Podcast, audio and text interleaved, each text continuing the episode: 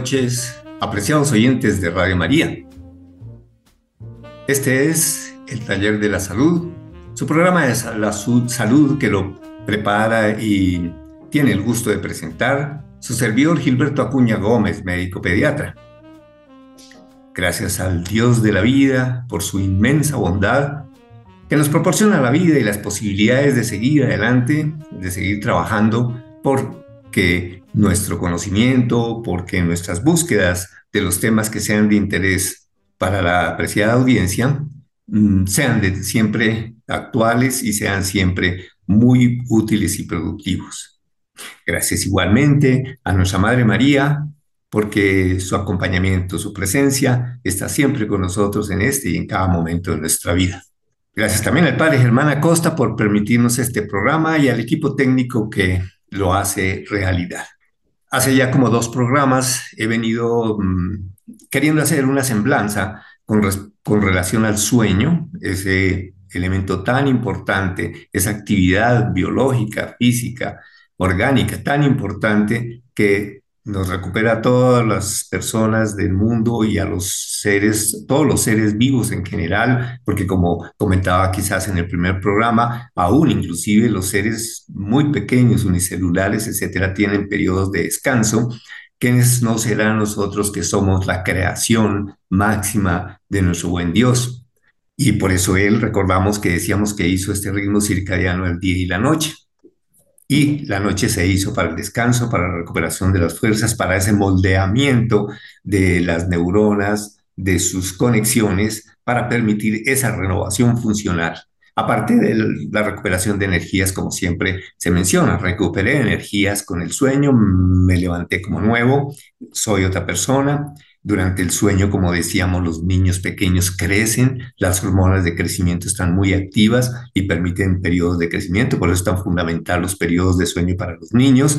Eh, la actividad cerebral fundamental, esa fisiología cerebral para que el sueño y el despertar y el sueño se produzcan, que lo estuvimos comentando por todas esas conexiones maravillosas todos esos eh, neurotransmisores que se llaman las sustancias que van regulando la actividad y el funcionamiento de las células cerebrales, tanto para activar como para deprimir, pero también para seguir cumpliendo con las otras funciones vitales, respiración, corazón, endocrinología, etcétera. Ese maravilloso eh, órgano y ese maravilloso sistema cerebral que nos va a permitir que toda esta coordinación y toda esta integración eh, se dé al, interior del cuerpo humano, pero también al exterior. Es decir, es una comunicación intrínseca a toda la regulación del ser humano, pero también extrínseca. Y decíamos que durante el sueño se ponen en quietud, se ponen en reposo todas nuestras funciones, excepto, por ejemplo, el corazón, la respiración, porque siguen activos. De lo contrario, pues simplemente la persona moriría. Estuvimos mirando pues también los trastornos del sueño que se pueden ir presentando, de alguna relación con alteraciones eh, cerebrales o de alguna otra forma, lo ambiental que también puede ayudarnos a interferir con la calidad del sueño, con su eh, presentación en forma apropiada. Y hoy quiero, para finalizar esta serie de, o esta secuencia de programas que he querido presentar, hablar algo que pues también queda em, involucrado dentro de los trastornos respiratorios del sueño.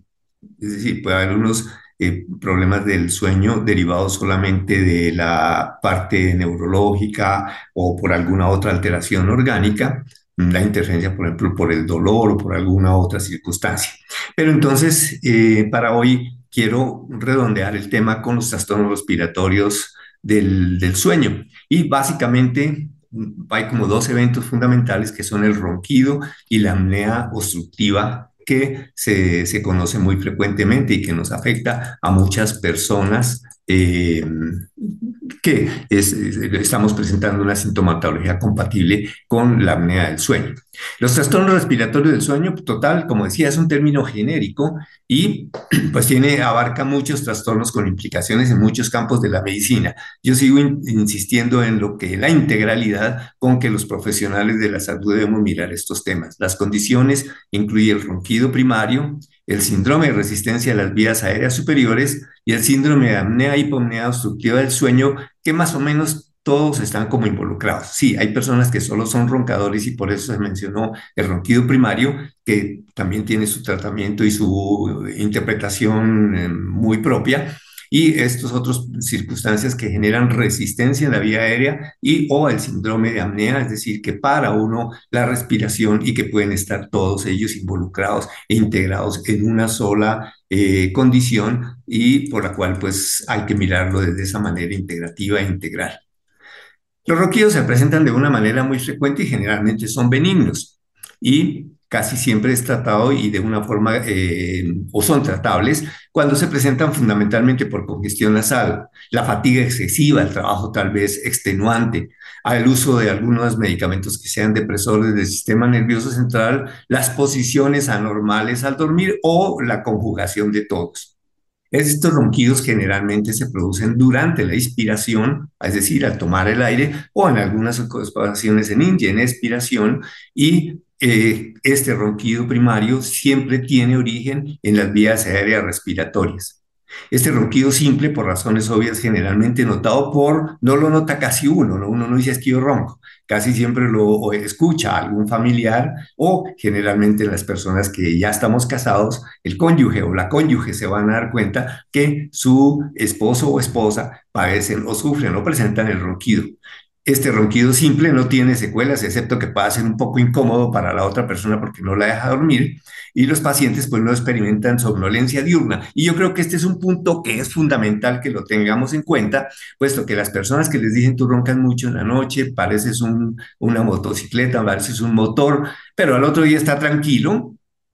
el médico le puede hacer las preguntas que, con las cuales define si hay somnolencia diurna y, generalmente pues van a ser todo negativo, entonces pues eh, se, considera que es una circunstancia mm, eh, mm, transitoria. Para esto pues se recomienda un punto fundamental que es para casi todo genérico y general para todos, es la eh, disminución del peso puesto que si puede dar un cuello corto o un cuello también demasiado gordo, pues entonces en algún momento mm, pues nos puede generar el ronquido. Importante la modificación de la posición durante el sueño, que es lo que hemos hablado en la higiene del sueño, y de pronto a veces hey, en este momento están ofreciendo una gran cantidad de aparatos eh, para aplicación en la boca, pero lo que mm, mm, se aconseja es que eso sea en, general formulado por un profesional, porque cuando uno mira por internet, generalmente aparecen una cantidad de ofertas de aparatos que me parece que realmente no deben ser eh, manejados de una manera empírica, sino consultados con un profesional que lo sepa manejar, quizás con el apoyo de un otorrino o con odontología. Los odontólogos pueden saber manejar estos aparatos muy bien, igual que en algunas oportunidades nos formulan las placas antibruxismo para corregir este problema. Entonces, lo que sí hay que mirar que si el paciente presenta somnolencia de una o tiene problemas de hipertensión arterial, eso sí ya se debe mirar como de otra forma diferente.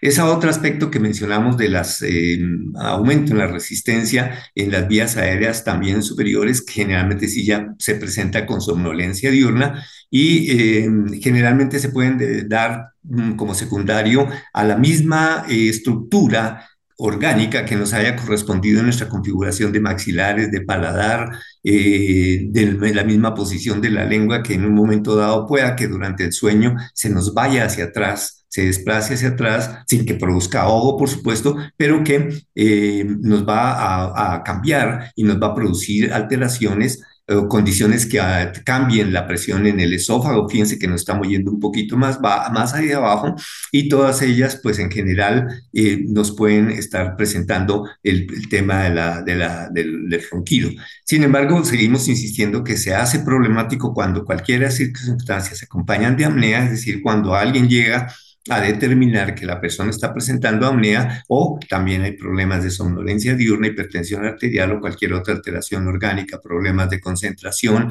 problemas en la memoria, etc. Generalmente hay mucha parte allí que lo va a manejar, quizás el otorrino lo va a manejar muy, muy, muy apropiadamente y él va a definir en un momento dado si encuentra alteraciones a ese nivel. Muy bien, el otro tema que es muy frecuente, lo estamos padeciendo muchísimas personas, generalmente ya en el adulto mayor, es la apnea, que se define como un cese de la respiración no mayor a 10 segundos. En la apnea obstructiva del sueño se acompaña de un esfuerzo ventilatorio para tratar de mover la respiración que es observable. Es decir, que notan que el tórax de la persona sube y baja muy fuertemente. Se diferencia, por ejemplo, de cuando una persona tiene apnea por causa neurológica, de causa central, que no presenta eh, esfuerzo ventilatorio. Es decir, como que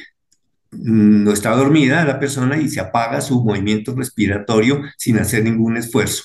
Que esta forma de apnea central es más bien rara. Mm, se puede presentar apnea mixta, es decir, que el sistema nervioso central y tengamos eventos respiratorios desordenados que nos van a presentar o que se inician como una apnea central y, después poco a poco se va eh, migrando a presentarse como una apnea obstructiva.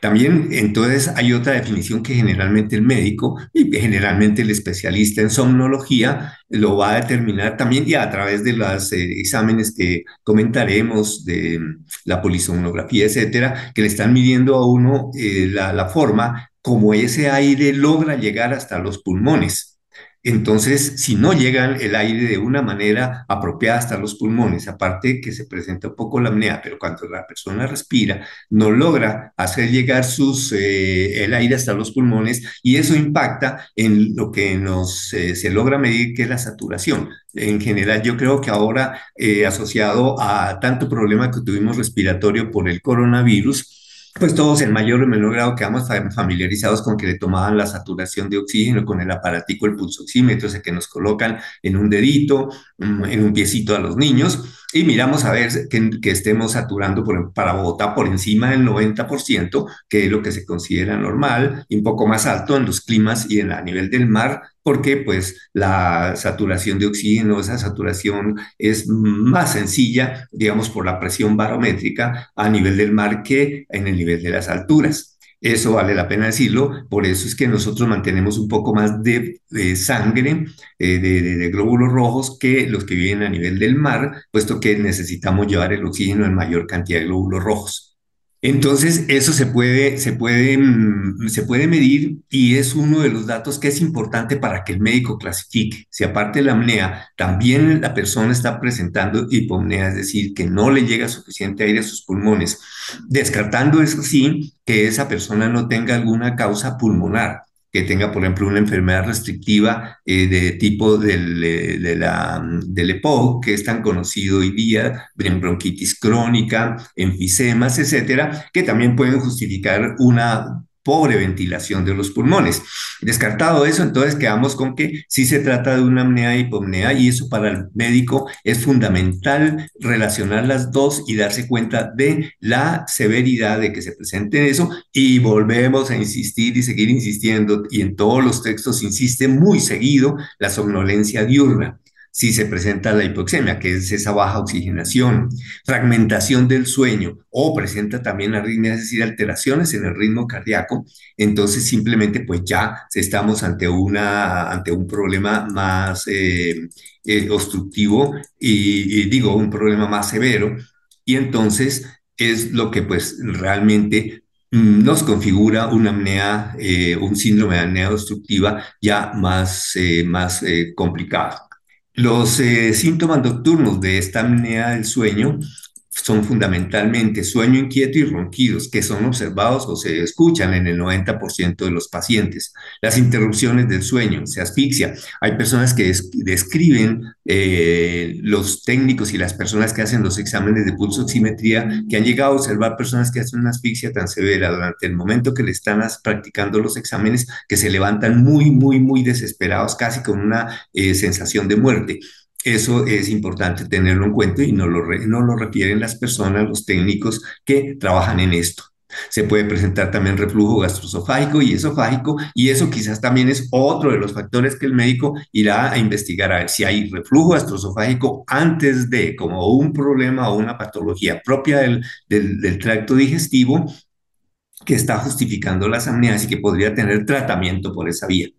También puede haber orinas durante la noche que se llama nicturia y mm, presencia de sudoración intensa. Que recordemos que es todo lo contrario, durante el sueño y cuando estamos en sueño REM, más bien hay hipotermia, debería haber menos sudoración, pero en las personas con apnea, hipomnea o, eh, o, problemas de este tipo, también se puede estar presentando sudoración eh, intensa. Aquí sigue siendo los signos más importantes del día que ya los hemos mencionado, pero los vuelvo a repetir para seguirlos teniendo en cuenta. La somnolencia diurna, que esto es un síntoma que se observa hasta en el 70% de los pacientes que padecemos del, del problema de la apnea obstructiva. Es muy probable la mm, accidentes automobiliarios son una preocupación importante por las posibilidades de microsueños. Eso también lo puede uno mirar en sus exámenes y en su comportamiento. Uno mismo es consciente si le da sueño cuando está inactivo o no. Eh, eso se está mirando. Entonces, realmente mm, es una condición que la persona misma pueda hacer conciencia si está en condición de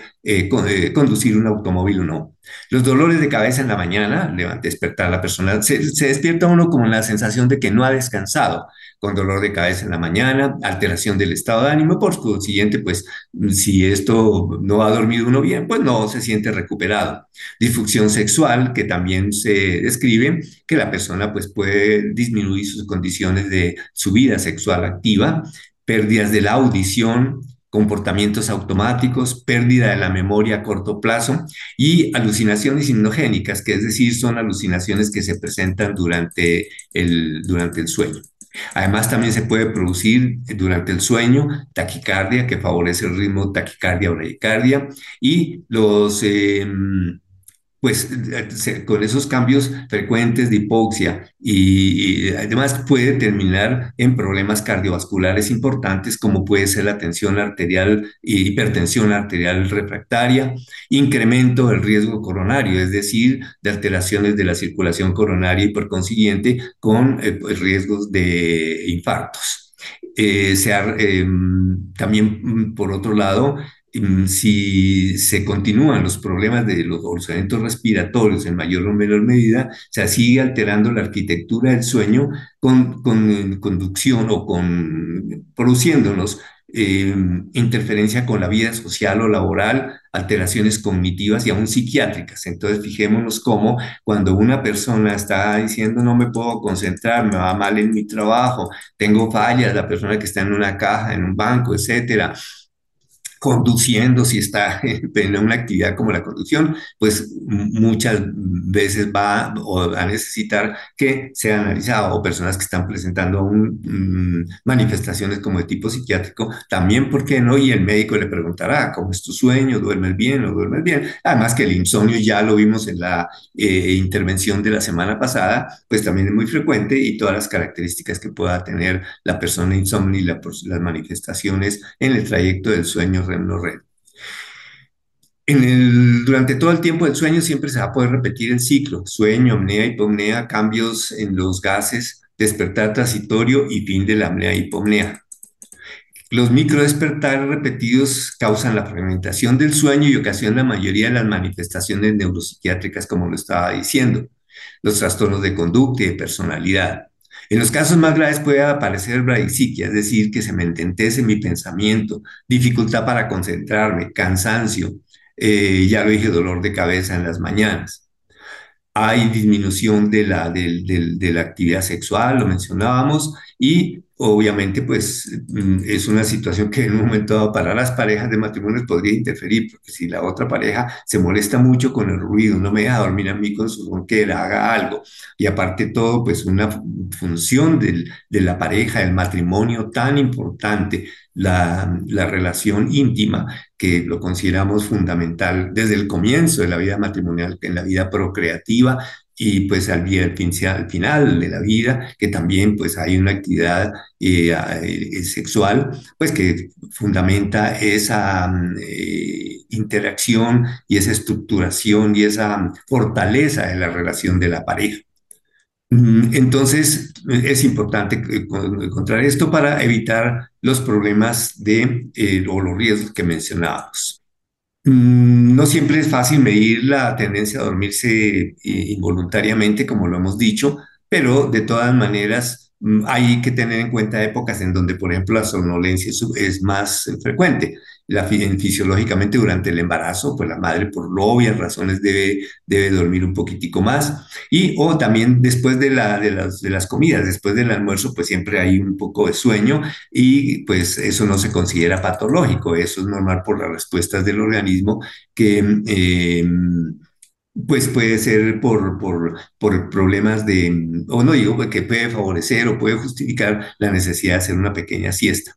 También de todas maneras, en esa somnolencia diurna que hemos insistido mucho en su importancia, no siempre se va a, tener en cuenta con las apneas del sueño sino que también hay que referirnos a la higiene del sueño. Probablemente hay suficiente número de horas de sueño por factores externos, el trabajo, los ruidos, los niños, las madres despiertan muchas veces, los trabajos en, en turnos, el jet lag, que es la que se llama cuando las personas han volado muchas horas con cambio de horario en los aviones las enfermedades psiquiátricas que favorecen el insomnio, depresión o efecto de los fármacos utilizados. Ya mencionaba también las enfermedades respiratorias, por ejemplo, en las condiciones de obesidad, hipoventilación, en el asma nocturna. También tener en cuenta todas las enfermedades metabólicas o infecciosas y las enfermedades del hábito de la neurología como la narcolepsia, que también lo mencionaba en, en la charla pasada, el síndrome de las piernas inquietas, que esas personas que sienten eh, hormigamiento en sus piernas, que no pueden estar, se tienen que levantar, mover, para poder finalmente tratar de, controlar y, luego inducir y, poder conciliar el sueño. Y hay personas que tienen eh, tendencia a dormirse que no se conoce la causa pero de todas maneras pues hay que tenerlo en cuenta porque pueden interferir con la calidad de vida.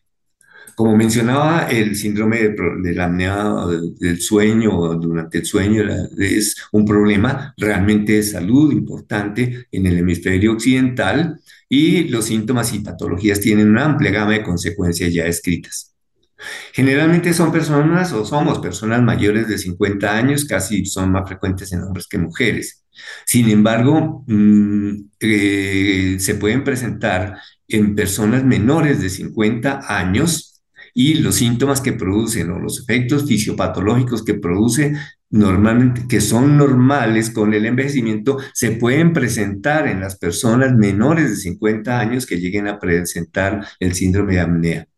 Entonces la alteración, por ejemplo, en la comunicación celular, en una persona menor, en una es decir, la idea es que en una persona mayor, eh, este evento de tener la apnea puede producir todo lo que ya describí, pero en general también Mm, puede que agrave o no agrave todos los mismos patrones de envejecimiento en cuanto a comunicación celular, etc. Sin embargo, la persona que está por debajo de 50 años y que presenta este síndrome, las alteraciones en la comunicación celular, la desregulación de la detección de nutrientes, la disfunción e inestabilidad genómica, es decir, todas sus eh, eh, funciones de tipo inclusive pues de orden genético y demás, se pueden alterar en mayor grado que lo que le puede pasar a las personas de 50 años. Esta es eh, la, idea de este mensaje para, em, para tenerlo en cuenta. Muy bien, pues decíamos que factores importantísimos para la, parte del, estudio y del, diagnóstico, pues es el, eh, básicamente la historia clínica y los estudios de las etapas del sueño. Todos los médicos siempre haremos una excelente historia clínica desde el comienzo de la vida hasta ya el final de la vida, en cualquier momento que se presente la consulta. Sabemos que tenemos que identificar muy bien a las personas, sabemos que identificar muy bien su origen, de dónde proceden, de dónde vienen, porque también seguramente en estas eh, circunstancias y en estas manifestaciones de cualquier índole, sueño o cualquier otra forma de enfermedades clínicas, van a tener mm, influencia de orden genético, de orden sociocultural, ambiental, las, dentro de la cultura las pautas nutricionales, en fin, todo eso lo habrá de tener uno muy en cuenta eh, en, todos los antecedentes y en todo el pasado de un individuo. Siempre estaremos indagando, mientras más pequeños sean, cómo fue toda la periodo eh, eh, preconcepcional, concepcional, gestacional, el momento del nacimiento, cómo se nació, cuál fue el peso, cómo fueron las condiciones al nacer. Todo eso para nosotros va a ser supremamente importante para mm, revisar y podernos dar cuenta de todas las enfermedades que han presentado, alteraciones, traumas, traumas eh, emocionales, las personas que vienen de zonas de alto riesgo, como también lo hablamos en el insomnio, todos ellos pueden venir presentando algún factor de riesgo que pueda incidir en la calidad de su sueño, en la calidad de su forma de presentación, en la capacidad de la evolución del sueño y por consiguiente las manifestaciones que se puedan presentar al día siguiente o consecutivamente hasta que nos permita eh, tipificar mm, que se presenta un trastorno importante del sueño. Todos esos factores de historia clínica pues serán muy importantes, factores laborales, ocupación, estudiantes, en fin, cómo manejan sus emociones, cómo manejan todas las relaciones familiares, las relaciones con las personas, son todos factores supremamente importantes que hay que tener en cuenta. Enseguida de mirar esos aspectos, miraremos también otras vacunas, íntegro, todas las enfermedades infecciosas que ha podido tener una persona. Quizás no se me escapa ningún factor. ¿Por qué, eh, ¿Por qué lo decimos esto y lo insistimos tanto los médicos? Porque es que queremos que en esa historia clínica cuando van ustedes, discúlpenme un poco, pero sí vale la comparación con el confesor. Cuando vamos al confesionario, tenemos muy bien pensada nuestra, nuestra lista de faltas que deben ser muchísimas, Dios santo. Mejor no hablo de eso, ahora eso le corresponde al padre Germán. Entonces, eh, eh, esa historia del médico, de, perdón, clínica de cada persona, el médico la recabará con mucho cuidado, pero necesitamos su información, por favor, necesitamos una información fidedigna, clara. El examen físico es fundamental. Mirar peso, talla, índice de masa corporal, proporciones corporales, cómo es tu cráneo, cómo son tus ojos, oyes, escuchas, vértigos, en fin, respiración, cómo has cuidado tus, tus fosas nasales, cómo están cuidados tus cornetes, porque muchas veces somos capaces de dañar nuestros cornetes por, un mal, por una mala manera de sonarnos. Entonces tenemos cornetes crecidos y por consiguiente está tapadas las fosas nasales y por consiguiente respiramos mal y por consiguiente roncamos. Fíjense cómo estos cuidados mínimos y estas eh, intervenciones pequeñas, sin que aún necesitemos de un otorrino para que la revise, estarán grandes nuestras amígdalas, las adenoides, no, en fin, todo eso lo revisará el médico para ir mirando que no se presente nada de tipo obstructivo a nivel de la vía respiratoria alta, preguntará por reflujo gastroesofágico, patrones de sueño, las horas de sueño, higiene de sueño, todo eso lo habrá averiguado el médico, además de, pues, como decíamos, practicar ese examen físico para que mire todas las proporciones corporales, cómo está cardiovascular, cómo está la tensión arterial del paciente y si requiere los estudios adicionales para complementación, que siempre son complementarios. Siempre les insisto a todas las personas que para nosotros los exámenes médicos de laboratorio o de imágenes y complementarios no son el diagnóstico, son complementarios del diagnóstico. El médico es el que hace el diagnóstico todos los estudios hematológicos, sangre, anemia, etcétera, metabólicos, glicemia, eh, colesterol, triglicéridos, función renal, función hepática, todo eso lo estaremos mirando, función inmunológica, cómo se comporta la persona esto, eh, los estados cardiovasculares, respiratorios, neurológicos, todo esto, y según lo que necesiten, el médico decidirá. En un momento dado, pues el médico de la consulta general, si no encuentra eh, que, que sea un problema de tipo benigno, que, su, que el que el ronquido o la probable apnea que diagnostica se debe, por ejemplo, solo a higiene de sueño y lo hace y mira y ve cómo evoluciona la persona, pues podemos quedarnos así. El médico general o el médico familiarista tiene una capacidad resolutiva importantísima frente a todos los problemas. Ya si se necesitan exámenes, irán al somnólogo. La piedra angular del diagnóstico pues son las polisomnografías para revisar la apnea con todos los estudios que hacen, para mirar el electroencefalograma, cómo se mueven los ojos, cómo se mueven los músculos, cómo está eh, evolucionando la fase respiratoria durante el sueño, etcétera, midiendo si la saturación que ya lo mencionamos se nos eh, está cambiando, si no se nos está cambiando, eh, si disminuye mucho a riesgos de o a de alto riesgo Todo eso se mirará. Electrocardiogramas para mirar eso y nos irán a hacer todos los estudios. Si hay algo hipertensión arterial, nos pueden hacer un holter de tensión arterial para mirar cómo es la evolución de la tensión arterial durante las 24 horas. Un holter cardíaco también para mirar cómo es la función del corazón. Mm, hay muchas formas de exámenes, mesas basculantes, función respiratoria. Nos pueden hacer prueba de función respiratoria durante los seis minutos de ejercicio. En fin, tenemos una amplísima gama de estudios que se pueden, eh, eh, se deben hacer mm, fundamentalmente para mm, lograr eh, determinar pues la condición, la calidad, la forma de, de, la presentación de la apnea del sueño, el, problema obstructivo del sueño y dar el tratamiento preciso. El tratamiento, como decía, se debe enfocar a, a ¿cuál? Las medidas generales, inicialmente partamos de lo más sencillo,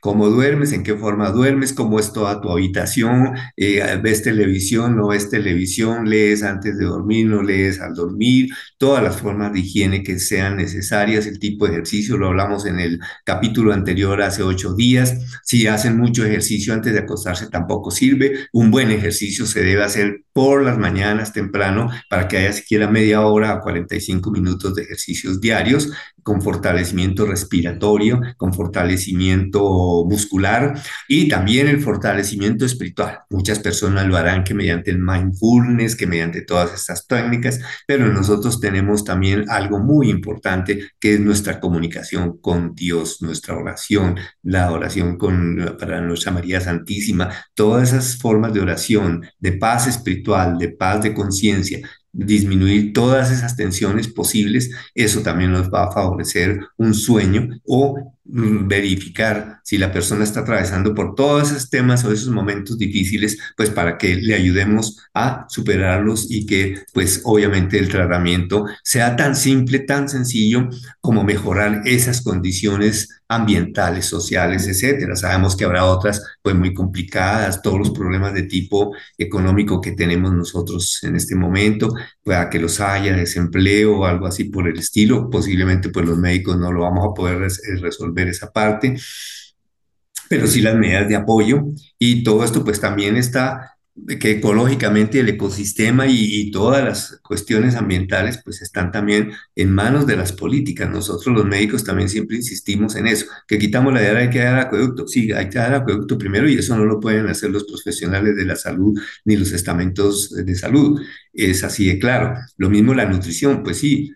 nosotros damos las pautas y guiamos con las nutricionistas y demás, pero pues hay que darles las eh, posibilidades de que las personas adquieran los alimentos y eso es así de claro. Lo mismo pasa con todo esto, se interfiere con el sueño, alteraciones, todo el, problema de inseguridad y demás que también trastorna, pues eso pues son cosas que se deben dar por políticas de gobiernos. La pérdida de peso, fundamentalmente lo hemos hablado, ya hemos charlado mucho alrededor de la ingesta alcohólica, definitivamente, recordemos como para el insomnio, sí, puede que el trago al comienzo dé un poco más de sueño, pero después altera todos los patrones de sueño y el alcohólico generalmente no duerme o duerme mal o duerme muy poco y se va a despertar, o sea que no, no, no, no, es mejor no consumir bebidas alcohólicas en las horas previas al sueño. Definitivamente el tabaco, suspensión absoluta, definitivamente suspenderlo para todo. Realmente no hay, no hay ninguna explicación, de ningún lado hemos podido encontrar una explicación que favorezca el uso del alcohol. El, eh, perdón, el café, en cambio, pues lo hemos insistido y lo hemos hablado en otras oportunidades. hay personas a las que no les afecte, pueden tomar un café tarde, y no se ha determinado si produce o no produce alteraciones en el patrón del sueño. Realmente hasta ahí pues no se ha visto mucho con el café, no, no he visto, no he encontrado eh, ninguna investigaciones que ah, digan algo sobre el café. Lo que es el alcohol y el tabaco sí que está claro. También saber que uno tenga muy bien su tiroides, porque pues es, es importante verlo, que no tenga hipertiroidismo o hipotiroidismo para que tenga esto.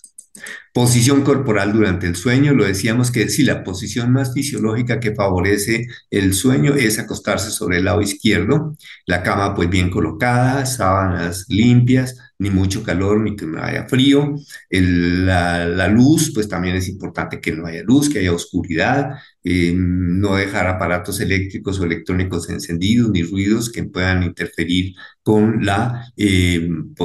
posición, la actitud y la, los estímulos. Recuerdan que decíamos que pues al fin y al cabo están los ritmos circadianos y hay personas que son muy sensibles a la luz. Hay personas que se estimulan muy fácilmente con la presencia de la luz, entonces pues eso hay que tenerlo en mente. Las personas pues de alguna manera si necesitan terapéuticamente dormir hacia el lado izquierdo, también hay eh, aditamentos, también hay algunos elementos que ayudan a mantener la posición hacia la izquierda para permitir que el sueño sea eficaz. Los tratamientos médicos, pues en términos generales, se deben dirigir a manejar toda la parte obstructiva, ya lo insistí hace un rato. Obstrucción nasal, el manejo de las secreciones, la rinitis alérgica que es tan frecuente, evitar el crecimiento de, mm, cornetes. El, sonado, por ejemplo, el sonado hay que tenerle mucho cuidado porque a veces nos sonamos muy duro, que parece una corneta cuando, cuando se, se hace la sonada que suena a distancia y eso es un error terrible. El consejo para sonarnos es ir soplando por la nariz con ambas fosas nasales abiertas e ir soplando para permitir, suavemente para permitir que la mucosidad salga. Y mucho mejor, muchísimo mejor el lavado de suelo fisiológico nasal para todas las edades. No se me sorprendan, porque generalmente los tenemos, es que básicamente es para los niños. No, el, problema, eh, hacer los lavados de suelo fisiológico puede ser tibio, lo debemos hacer hasta los adultos, es muchísimo mejor para mejorar el, mal aliento, inclusive todo lo que pueda salir de mal olor de la nariz por acumulación de secreciones, es mm, facilísimo mejorar eso con un aceite nasal. Ya si el otorrino y es necesario, pues formulará medicamentos para favorecer que la permeabilidad nasal y de vía aérea alta sea, sea mm, eh, mejor. Como decíamos, hay dispositivos que se colocan en la boca, tanto para evitar el ronquido como ayudan a prevenir las apneas obstructivas, que son aparatos de avance mandibular. Sin embargo, la recomendación es que si uno va y busca, y con esto no quiero motivar a las personas para que busquen por internet, sino todo lo contrario, para que no lo busquen y solamente, o bueno, para tener la información y preguntarle al médico, al somnólogo especialmente, que si es útil eh, colocar un aparato de avance mandibular para permitir mejor ubicación de la boca durante el sueño y por tanto disminuir los problemas de ronquido y de, obstrucción para apnea obstructiva. Pero eso lo debe definir el somnólogo y, o como, decía, también asociados con un otorrino que mire pues todas estas alteraciones, si uno tiene problemas del paladar, paladar muy alto o alguna cosa así por el estilo, aún ellos eh, propondrán si hay necesidad en un momento dado de colocar o hacer hasta cirugías para corregir el paladar, para corregir el velo del paladar o alguna de estas estructuras de la vía aérea y de la boca, de la faringe, que puedan tener algún problema. Mm, ellos eh, harán laringoscopia, mirarán cómo está la vía aérea, cómo está la laringe. Todos estos son, eh, eh, los sigo mencionando precisamente para insistir en esa fina integración que tiene que existir entre todos nuestros profesionales de la salud cuando cada uno lo esto. Pero ¿quién dirige todo? ¿El médico general o el médico familiarista? Ellos son los directores de orquesta que van a estar derivando. De ahí para adelante, cuando se comprobó, y lo he insistido muchas veces esta noche, es que si ya se ve que hay un problema de sueño verdaderamente complicado, pues tendrá que estar con el somnólogo. El tratamiento para la apnea obstructiva del sueño, para el, síndrome de apnea obstructiva, como se llama el SAO, es básicamente los aparatos de presión, el CPAP que lo que traduce es, eh, eh, es una sigla, el CPAPS, en, en inglés estará como la, eh, la presión positiva continua en la vía aérea alta, que son aparatos que nos van a mantener un flujo eh, constante, no es necesariamente que sea de oxígeno. Ya el somnólogo, si las desaturaciones de la persona son muy severas, pues decidirán el uso de oxígeno, ¿no? Durante el sueño. Ya todo eso lo define el somnólogo. Pero si no, pues generalmente estos aparatos de, de presión positiva pues que no son fáciles de adaptar, pero se logran, pues tienen sus dificultades, poco a poco irlos adaptando con la mascarilla nasal o la mascarilla orofacial. Las presiones, como van a estar allí, las determinará el médico de acuerdo a los exámenes de las polisomnografías y también por consiguiente, pues tendrán que manejarse con aparatos para humidificar el aire, para que no entre un aire seco o también tibio, para que no esté en frío, sobre todo en estas alturas de Bogotá y en las eh, ciudades que sean eh, altas. Pues entonces el, básicamente la, colocación de la presión del, del, flujo de aire que va a entrar lo define el profesional eh, de acuerdo a los resultados de las polisomnografías, que es el examen, como dijimos, eh, básico para esto. Ya el de manera, si le hacen aún otros exámenes, insistía como un rato antes lo mencioné, si uno está presentando hipertensión arterial, pues simplemente entonces le irán a hacer los exámenes propios de ecografía corazón, eh, holter tensional, en fin, todo esto se puede, se puede lograr. Pues esto lo hemos comentado fundamentalmente para eso, para que logremos todos tener una condición y una calidad de vida mejor, para lograr que este sueño, que a veces realmente lo, lo, lo, queremos distorsionar, porque fíjense que algunas ciudades se enorgullecen, Nueva York, la ciudad que no duerme, ¿sí? Eso que tanto favorece. ¿Cuántas personas están estresadas durante el sueño? ¿Cuántas personas no pueden dormir? Había una estadística que decía que muchas de los infartos de los ejecutivos o las ejecutivas, porque hoy día compartimos eh, gratamente ese, ese honor, mujeres y hombres, de tener cada vez más participación en la administración, en la dirección, etcétera, y eso sí que es beneficioso y justo que sea así, ese participar equitativo. Entonces, eh, se decía que, o se dice que muchos de ellos, sobre todo los lunes en la madrugada, es cuando más se angustian, se estresan de todo lo que tienen que hacer en la semana y se infartan. Todas son situaciones que buscamos nosotros que tengamos una vida sana. Las relaciones familiares sanas, eso sí que es bien importante. Las relaciones amorosas entre las personas de una familia, que bien importante. Si somos mayores, adultos mayores, pues ese cuidado amoroso que recibamos si ya estamos entrando en la etapa en que no, yo no hablo de decadencia, pero sí, nuestras funciones pues han disminuido, tenemos menos eh, facilidad para ejecutar labores, sí, pero de todas maneras que no se nos crea al adulto mayor incompetente, que no puede, sino que se le dé la atención apropiada, el afecto, el cuidado, todo eso va a mejorar los patrones de sueño. Veamos lo que el problema del sueño es, o que tengo un daño en el sistema nervioso central, o que mi vía aérea aumentó la resistencia y se me está produciendo la apnea hipomnea, no es solo, solo ahí, sino también toda la parte afectiva, la relación con Dios, la paz espiritual, esa, ese, la oración, que otros hablarán en sus formas de meditación o el mindfulness, en fin, etcétera, de acuerdo también a las creencias, a los conceptos de cada uno, muy respetable. Pero para nosotros los católicos, pues básicamente la oración, estar en paz, saber hacer la oración para que nos logremos hacer esa relación con el Señor que nos permite esa tranquilidad espiritual, aprender a respirar, los ejercicios respiratorios sí que son importantes. En eso sí, pues me apoyo, por ejemplo, todos esos ejercicios de yoga, en sí, esos ejercicios de mindfulness que enseñan a respirar, no que te empiecen a llevar a que hay que mirar la, el ambiente no sé cómo, la, no, eso no, eso esotérico no está ni que el aroma del sí, el aroma del no. Yo considero que respeto a las personas que les parece bien esa, pero para mí no es fundamental.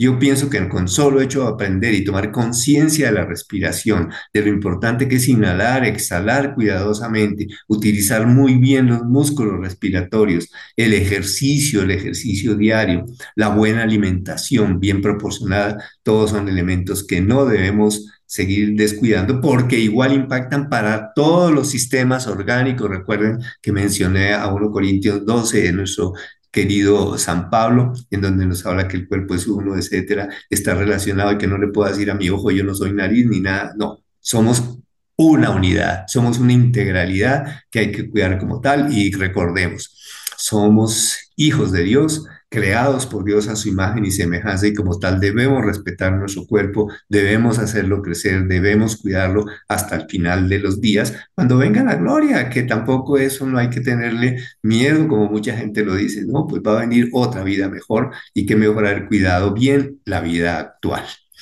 Pues muy bien, con esto finalizo para esta noche y el tema que quise tratar sobre estos trastornos del sueño, eh, que son pues orientaciones muy sencillas encaminadas a la educación y a para que todos nosotros pues eh, estemos eh, manejándonos y cuidando nuestra salud, nuestra salud en este sentido. Pues muy bien, para todos nuestros oyentes, muchísimas gracias por haberme prestado su atención y Dios mediante, si no se nos presenta ninguna otra circunstancia diferente, dentro de ocho días estaremos acompañándole. Feliz y bendecida noche y un fin de semana muy gratificante y de reposo y descanso y de oración. Feliz noche.